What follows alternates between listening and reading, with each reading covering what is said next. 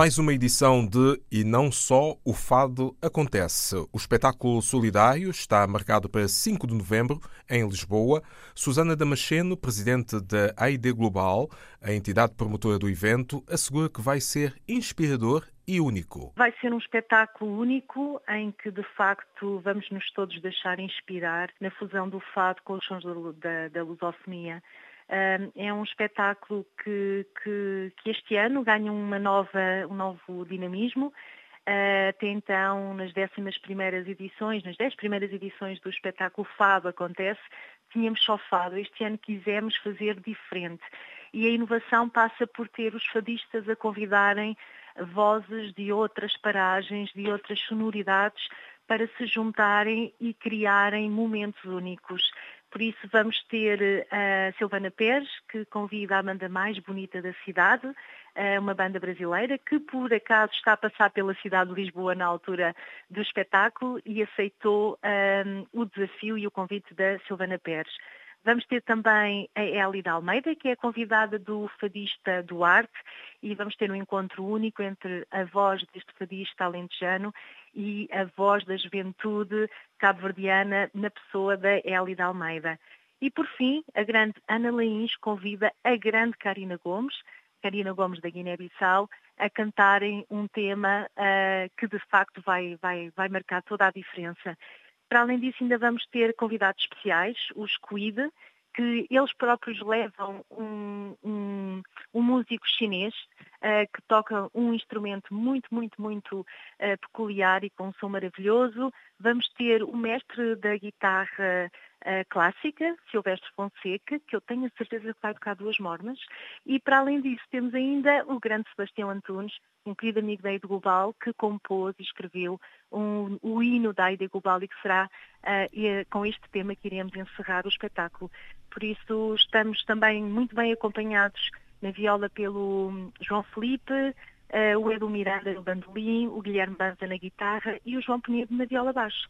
Isto quer dizer que, para além das eh, vozes africanas da lusofonia de Caína Gomes e de Élida Almeida, uh, temos também aquela fusão com sotaque brasileiro de Silvana Pérez. É isso mesmo, é, assim, é isso mesmo. Acho que vamos ter aqui o, o sambinha e o fado bem juntos uh, numa improvisação que, que vai ser, sem dúvida, muito inspiradora uh, e que vai deixar, vai, vai, deixar memória, vai deixar memória nesta história uh, deste espetáculo, que é o maior evento de angriação de fundos da Aid Global.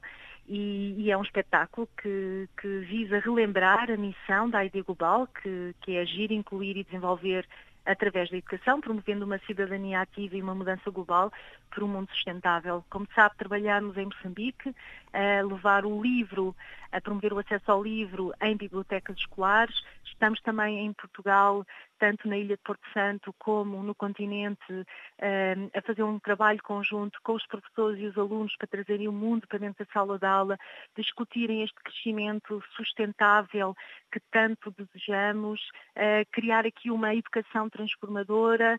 Eh, estamos também a trabalhar para a inclusão de crianças eh, migrantes e refugiadas através de uma metodologia de gamificação com outros países europeus e por isso a Global tem, tem de facto aqui 14 anos de história que, que, precisam de ser bem celebrados ao som destas vozes solidárias e, eh, e que uh, vão estar muito bem acolhidas pela Fernanda Freitas, que irá apresentar o espetáculo acompanhada do José Figueiras. No dia 5 de novembro, no Cinema São Jorge, a casa que acolhe todos os espetáculos da AID Global. Susana Damasceno, a presidente da AID Global, Ação e Integração para o Desenvolvimento Global, a organização não governamental para o desenvolvimento que promove e não só o fado acontece. O espetáculo solidário, que este ano se realiza em 5 de novembro, terça-feira, concretiza a 11 edição, às 21h30, no Cinema São Jorge,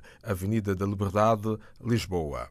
Esta semana foi lançado em Lisboa A Ilha de Amianto, o livro do poeta, escritor e jornalista Nuno Rebocho.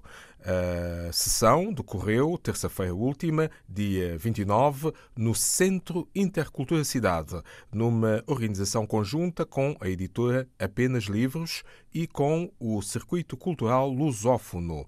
A obra, A Ilha de Amianto, foi apresentada por Mário Máximo. O autor Nuno Rebocho nasceu em Portugal, cresceu em Moçambique e viveu longos anos em Cabo Verde. Pelos 40 anos de existência dos Caçave, Lisboa acolhe este sábado, 2 de novembro, um concerto da banda de música antilhana, atuação às 21 horas no Campo Pequeno. Música